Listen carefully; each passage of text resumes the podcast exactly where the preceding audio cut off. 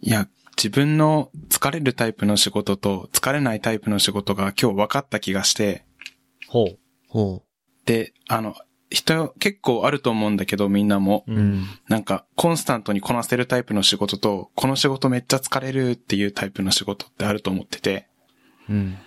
で、あの、コード書いたりとか、あの、チームメンバーと、あの、設計話し合ったりするのは割と慣れてきたんだけど、あの、指示出す人の指示がちょっと勘違いで間違ってたんだよね。ああ、それを、それを、あの、こうじゃないですかって指摘するっていう、指摘のチャットを送るのが、もうどう考えても僕が適任っていう状況があって、うん。で、その指摘でもう、一日分くらい疲れちゃ って、チャット一日送るだけなのに。うん。で、あ、自分、間違いの指摘めっちゃ苦手だって今日自覚したっていう話なんだけど、うん。なんかお二人は、指摘なんか、苦手とか、得意とか、考えたことなかったとかあるうん人による。ああ、そっか。相手による。ああ、相手によるはありそう。僕の場合はね、今回はね、上司というか、まあ、そんな親しくない上司って感じ。なんか、上下関係とか立場よりもさ、うなんん。か性格的にさ、なんつうの。うん。あなんだろうな、なんかこう、自分の思う正しいが一番大切な人いるじゃん。いる。え戦いになるじゃん、それ。そうだね、そうだね。俺別にそ僕うはあんま戦いたくないのさ。はいはいはいっ。てなった時に、うん。ちょっと怖い。うんうんうん。怖いよね。いや怖い。ーこれ系の作業がめっちゃ苦手ってことが今日発覚したわ。めっちゃ下書きするよね。しためっちゃしたしたがき。 えこえここでちょっとおちゃらけといたら印象柔らかくなるかなとかめっちゃ考えたわ。ああ。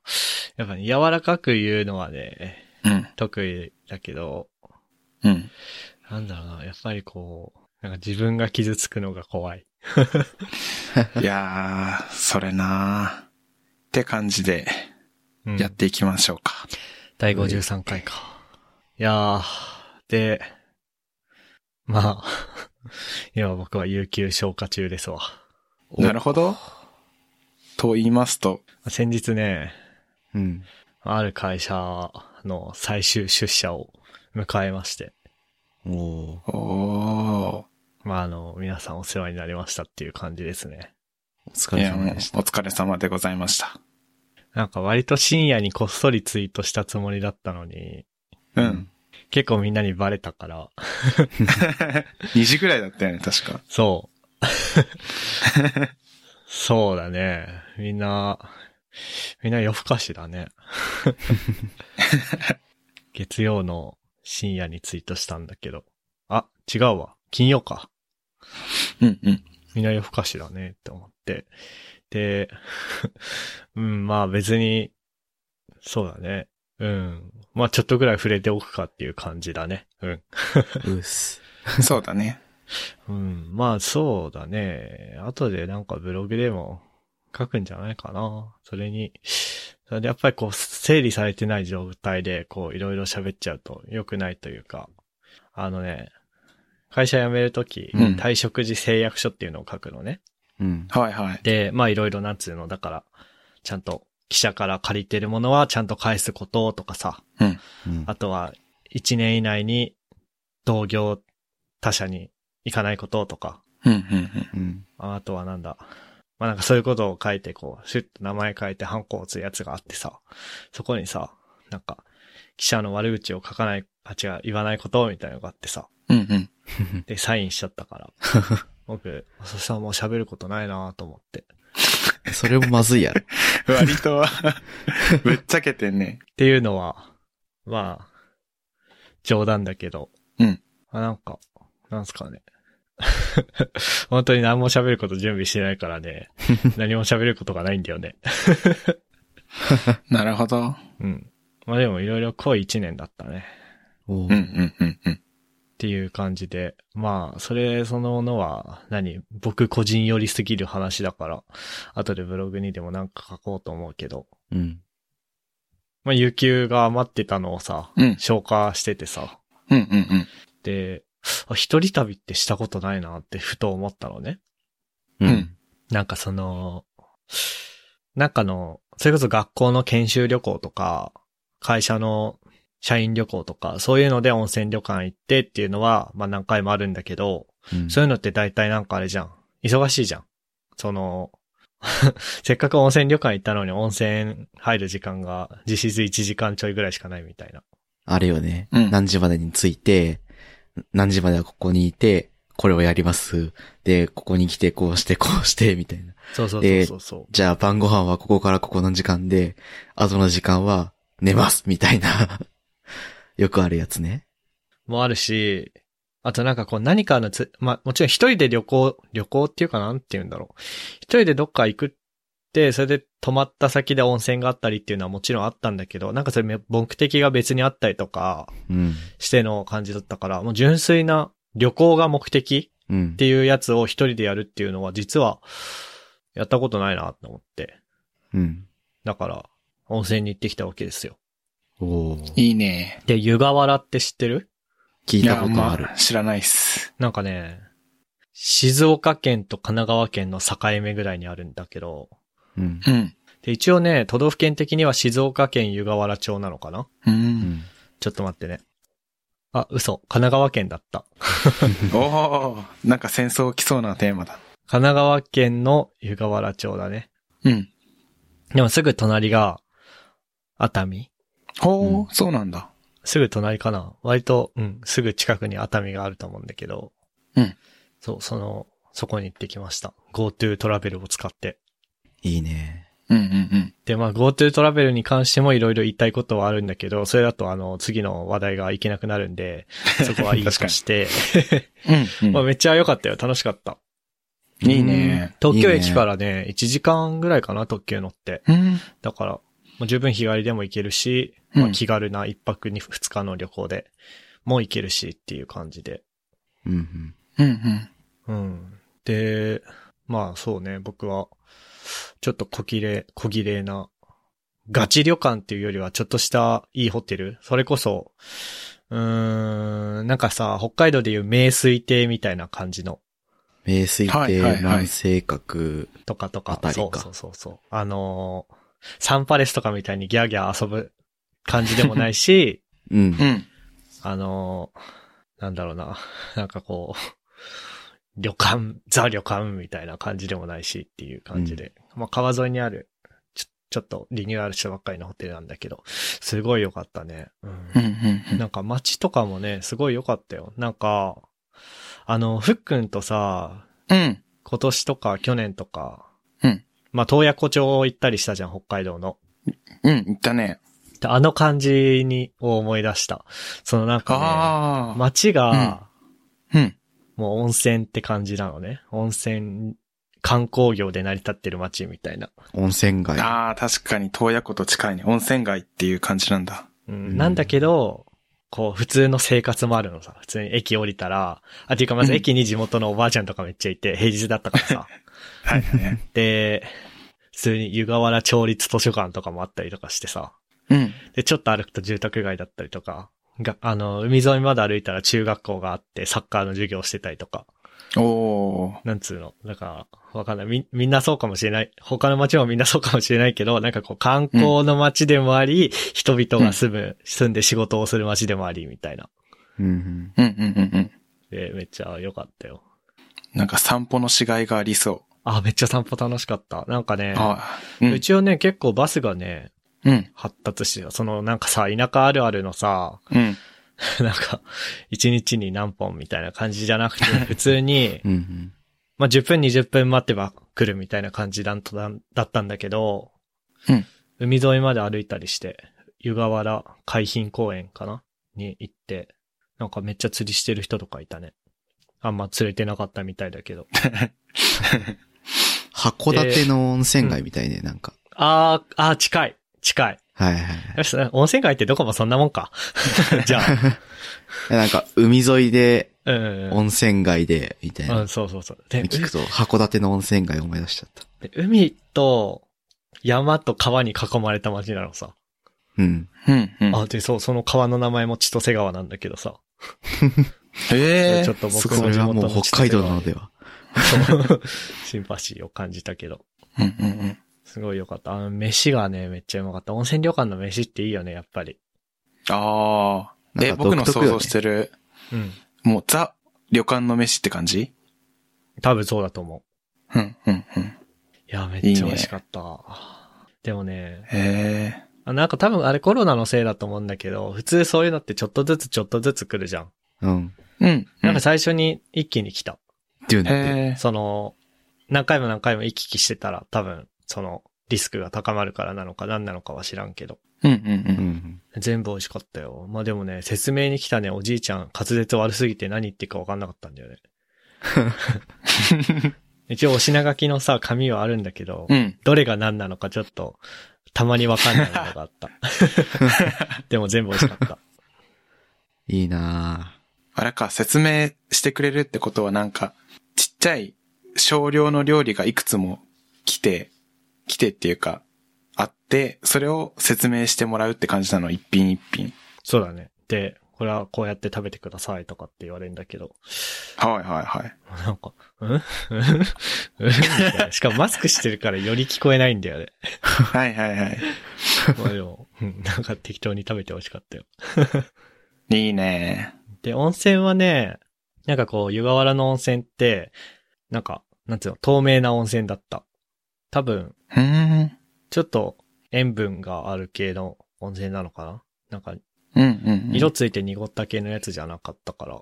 うん。で、匂いとかも、あ、でも匂いはな、匂いはあったか、香りは。うん。うんうんうん。で、非常に暖かくて良かったですよ。えー、透明なお湯。そうなんだ。いや、なんか温泉って言われるとさ、うん。ドロドロしてるやつとかさ、それこそ北海道で言うと湯の花みたいなのがこう、ぷかぷかいてたりとかさ、ね、あの、つぶつぶ。うん、白く濁ってたりとかさ、うんうん。想像するじゃん。全然透明な感じで。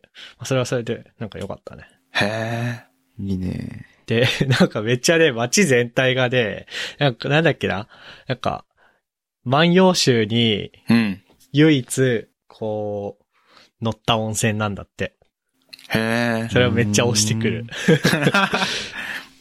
何お土産の名前に必ず万葉集って入るみたいな。ああ、そういうお土産もあったかもしれない。で、 なんか万葉の湯とかね、万葉公園とかね、 おーうめっちわゃ押してくる。るな、みたいな。めっちゃ葉っぱ落ちてるじゃん。 確かに。そういうことだよめっな。ちゃ葉っぱ落ちてる。いや、でもよかったっすよ。で、そうね、あとは、まあ、昨日、一昨日って一泊二日で昨日帰ってきたんだけど、昨日の朝なんかは、みかん狩りもしたりとかして、おーいいななんかあれだね、あのー真冬のみかんと違って、結構酸っぱい系のみかんだったね。うーん。うーん。でも、それもまた、良かったですよっていうような、まあ、話っすかね。いいなまあ、あの、これもブログに書こうかな。なんか、お、読みたい。さっき長文書いたからもう疲れたんだよな。まあ、でも楽しかったから書くか。うんうん。っていう感じで、あのーもし僕が執筆成功してたら小ノートに貼っとくんで、 読んでください。っおー読みます。ていう感じですね。まあ、あのー退職と旅行は。で、また11月から、うん。また、いい感じの会社で働いてくんで、仲良くしてください。で、iPhone 12届いた届いた。 お、今日届いた今日のね、朝届いたね。うーん。仕事どころじゃなかったよ。確かに。確かに。そりゃそうだよね。そうそうそう。いやもう、もうそれが仕事だよね、逆に。ああ。そうだよ。新しいデバイスに自分のプロダクトを入れて動かすというね、お、大義が待ってますから。いいですね。あ、動作確認ですよ、動作確認。そうそう。まあ、問題なく一応動きましたということは報告しておきますよ。おナイス、ーナイス。今日、今日のお仕事終了。そうそうそう。で、まあ、いろいろ見てみて、いくか。とりあえずね、うんう。ん。箱ですよ。薄くなってるっていう。あー、そうだね。そうーん。う。さっき確認したら、Apple Pencil の箱とほぼ同じ厚さになってるね。う。それめっちゃ薄いね。そう。めちゃめちゃ薄くて。えキーボード1個分ぐらい。ええ高さ的には。うん。ごめん、今。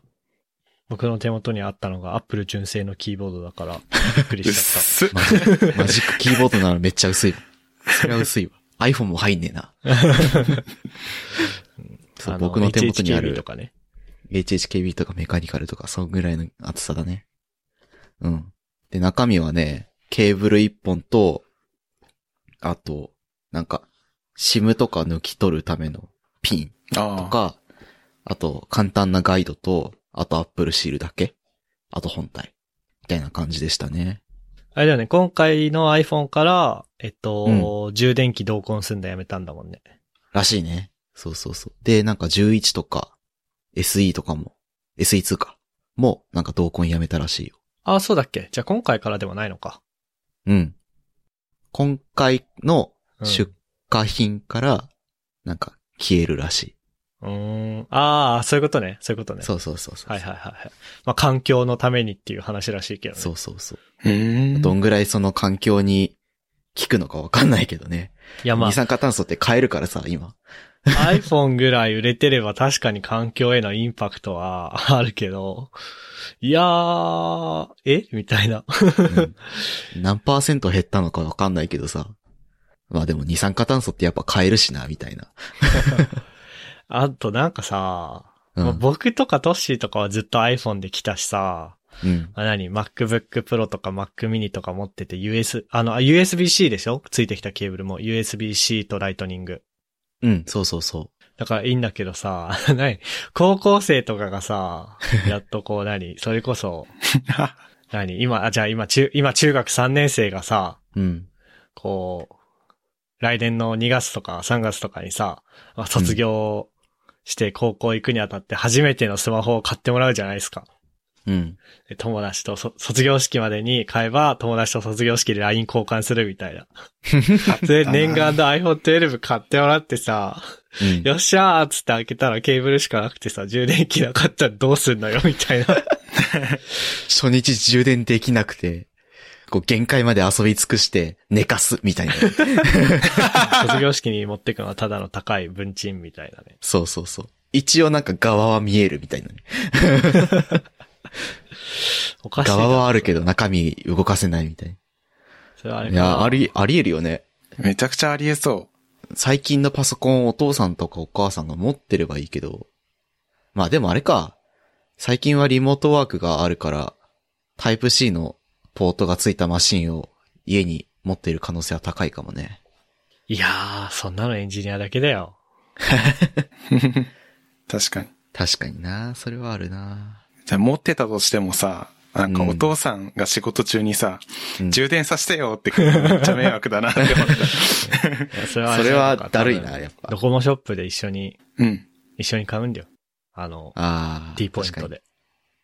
それは、あー真抱理だき合ね。わせみたいなやつで買うんだよ。ちょっと高くすんだろうな。いやー、そうでしょうね。うん。で、何マグセーフとかもあったあ、僕うん。マグセーフはないね。あの、同梱はされてなくて。ああ、自分で買わなきゃいけないんだ。 そう、買わなきゃいけない。あの、なんか、マグセーフ用のケーブルというか、ユニットを。うん巨大な。そう。で、あれは、うん。 2A なんだよね。USB-A のはず。 そうなんだ。意味わかんない。 謎。謎。いやーでもあれなんか良さそうだったよね。そのさ、うん。えなんか車、車とか乗る人はめっちゃ良さそう。うん。そのパチってなんかついて、こう、そうそうそう固定できるらしいよね。そう。あれマジでいいなと思って。あれは良さそうだったね。今回僕は、買わずに、従来通り、ケーブルで、充電する運用で行こうと思う。うん。まあ、それでいいよね。 うん。でね、買ったのが、iPhone 12 Pro の、えっ、と、なんだっけ、パシフィックブルー、はい、はい。新しい青系の色のやつあ。。新しい色ね。うん。そう、買った。だけど、めちゃめちゃかっこいい。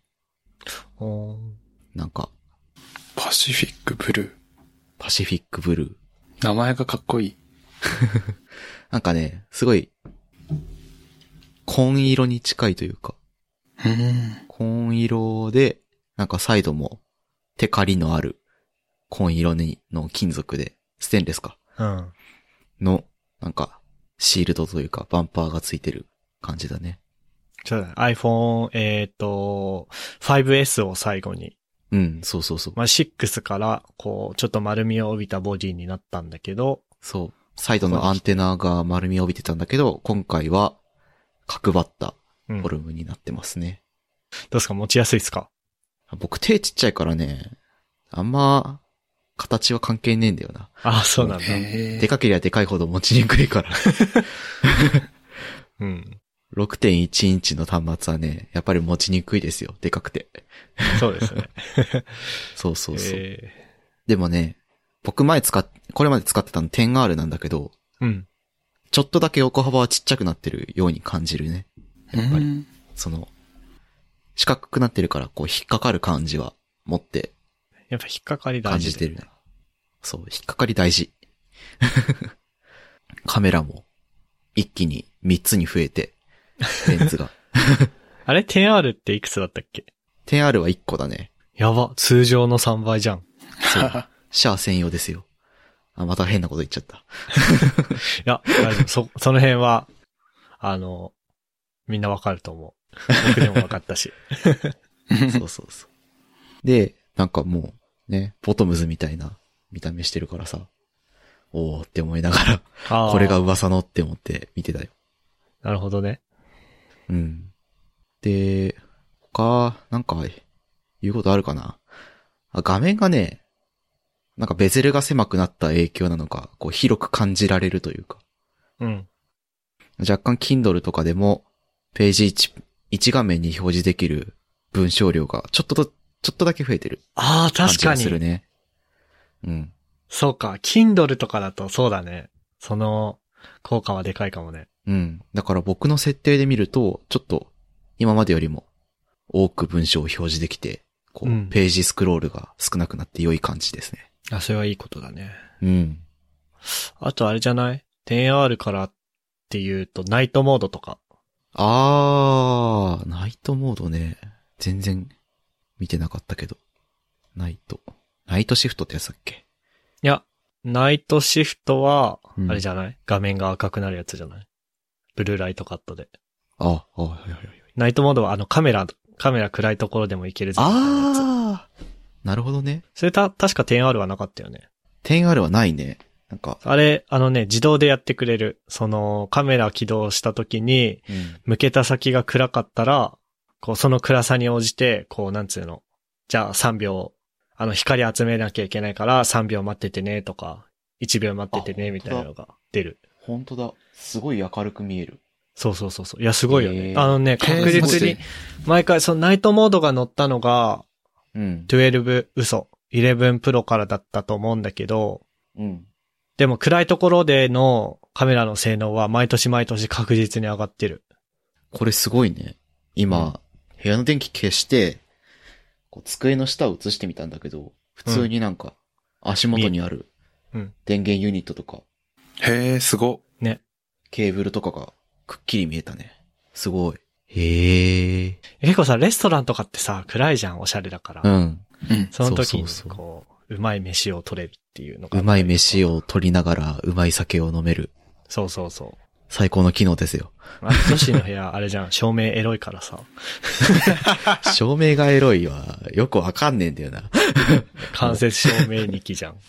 間接照明にやってるけどね。え、それ間接照明って言うんだよね、そういうの。うん。一回壁に反射させるタイプのやつね。でしょそうそう。いやーあ、いいんじゃないうん。いや、でも、良いよ。うん。心なしか、こう、動画系コンテンツも、こう、くっきり、広い、ちょっと広、広い画面というか、うん、うん。それで見れるし。うん。うん。いやー、おおむね満足。2世代進化してるから、そうだね。いろんなところに変化が見られて面白い感じですよ。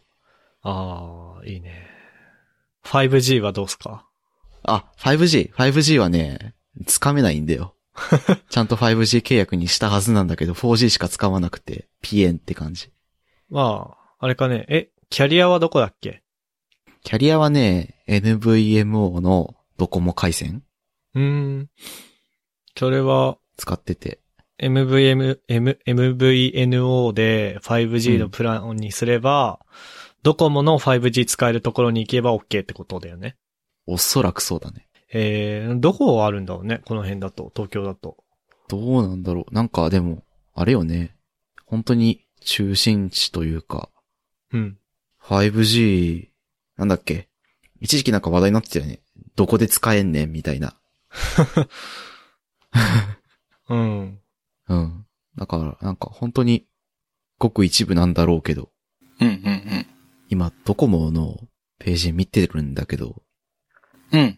ちょっと待ってね。えーっと、関東で、関東で検索してみると、東京は日本武道館としか出てこないね、今。そんなに狭いんだ。まあ、みたいな。あ、ちょっと待てよ。あ、違ったわ。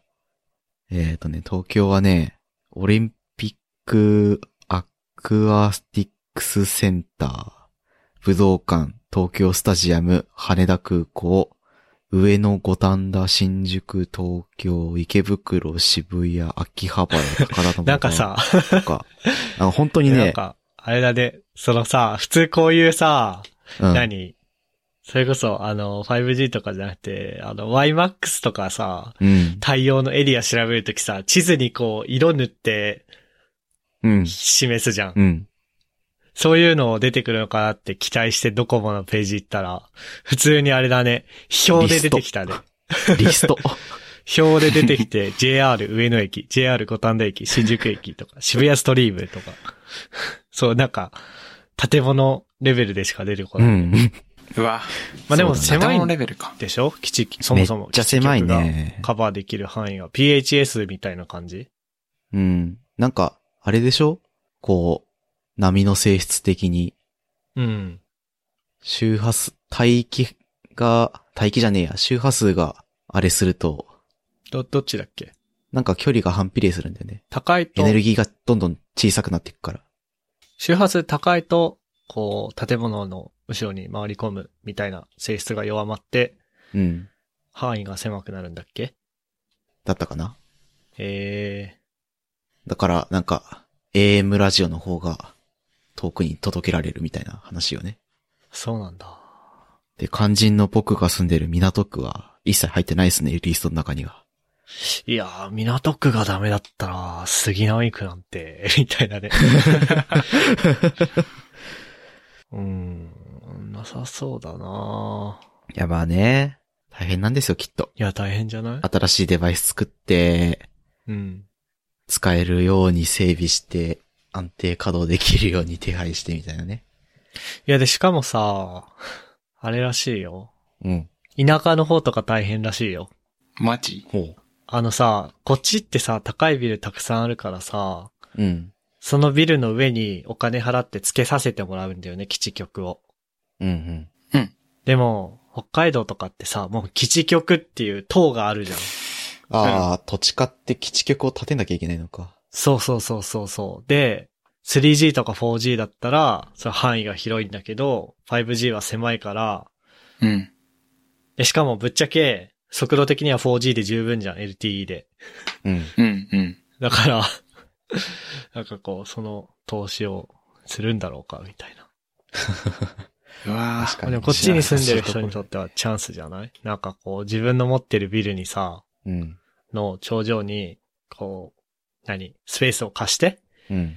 で、基地局をあれするわけじゃん。うん。結構、いいらしいよ。へえ。え誰かビル持ってるないー。持ってねえな、俺。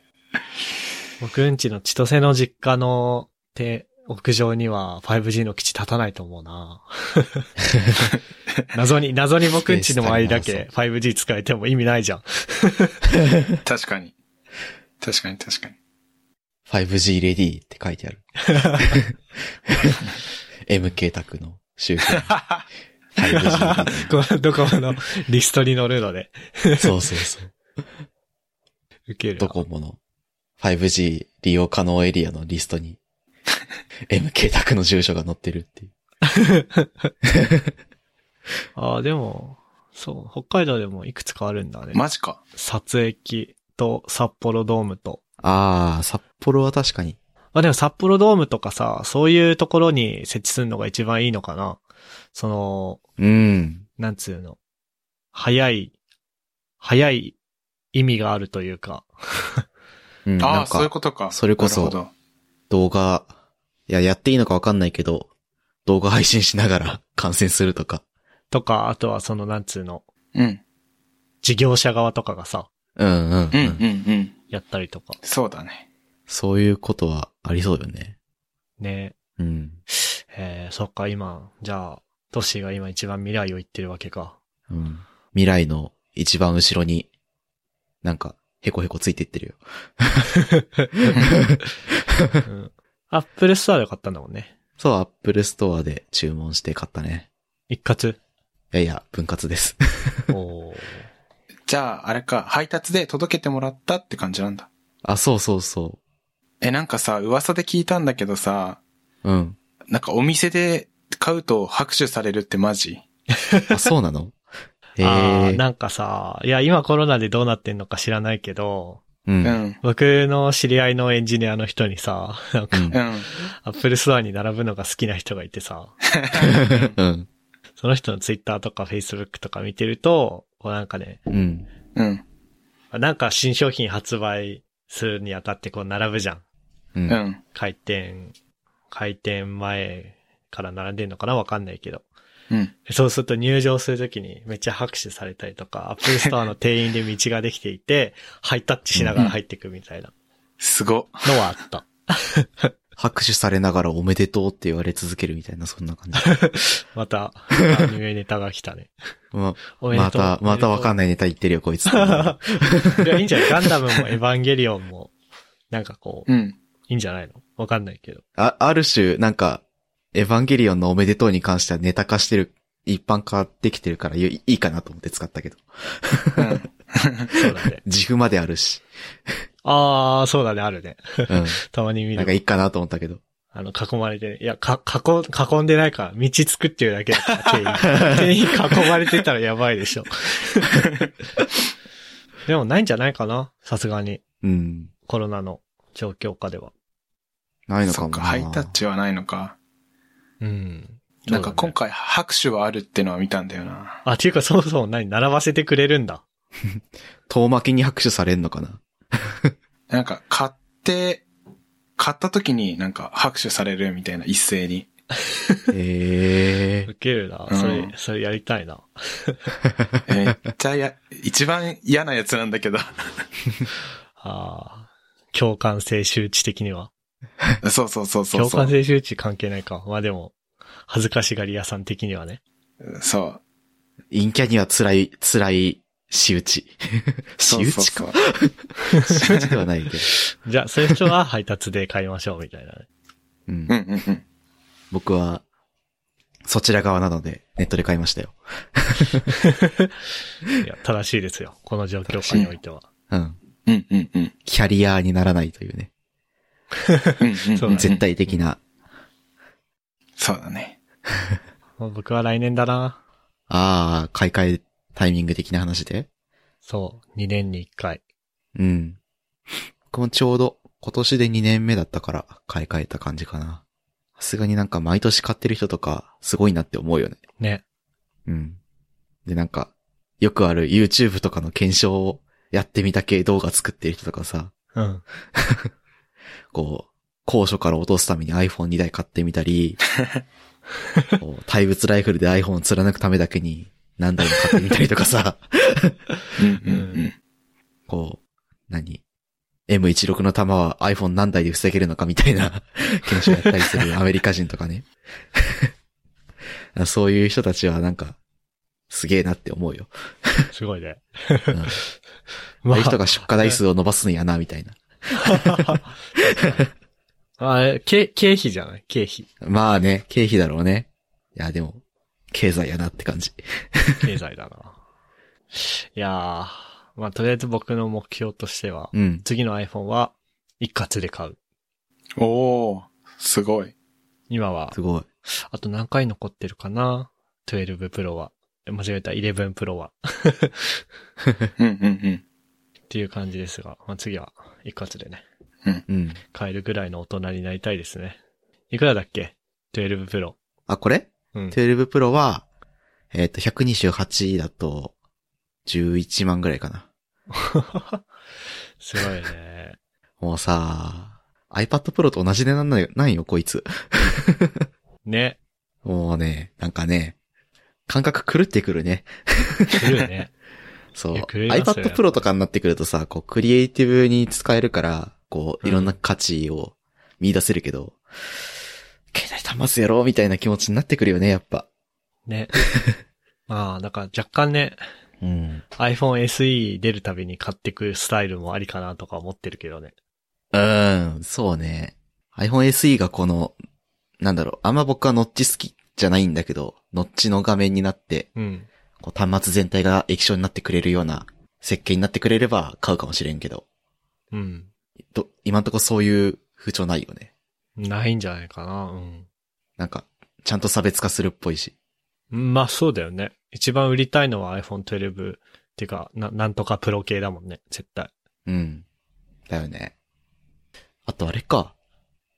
カメラに関して言うと、この後、なんだっけ、Apple RAW みたいな、写真データの RAW データが取れる何かしらが来るっぽい話があったよね。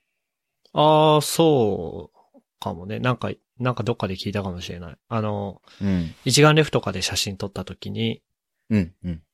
こう、JPEG とかにする前の状態そうそう。生のビットマップというか、のやつを iPhone で撮れるようになると。らしいですよ。いやー、すごいね。すごいね。一眼レフとかいらないんじゃないかって思っちゃうよね。ここまで来るとさ。まあ、二極化、もうとっくにしてると思うけど、二極化はするだろうね。うん。なんか、うん。なんかさ、プロの人たちはさ、一眼レフ使ってさ、うん。で、しかもその人たち自身の技術とかの世界になってくるけど、うん。なってくるんだけど、こう、そうじゃない人たちはカジュアル勢はさ、うん。とりあえずスマホ使っておけばよくて、で、そのスマホ自体が、うん。どんどん、こう、プロの一眼レフの方に近づいていくっていう。うん。うん。抜かすことは基本ないと思うけどさ。うん、うん。あんのかなそれもあったらびっくりだよね。でも物理的に無理じゃん、多分。うん。難しそう。まあでもそういう高いカメラを買わずとも、こう、携帯端末で1台で済むっていうのもね、こうなねかなかいい流れよね。いい流こうれだよね。なんて言うんだろう。機械学習とかそういうテクノロジーの民主化というか、う。うん。そういう流れに近いものを感じておりますわ。ね私は。っていう感じですかね。iPhone に関して言うと。くっそー。 俺も買おうか迷ったけどさ。うん。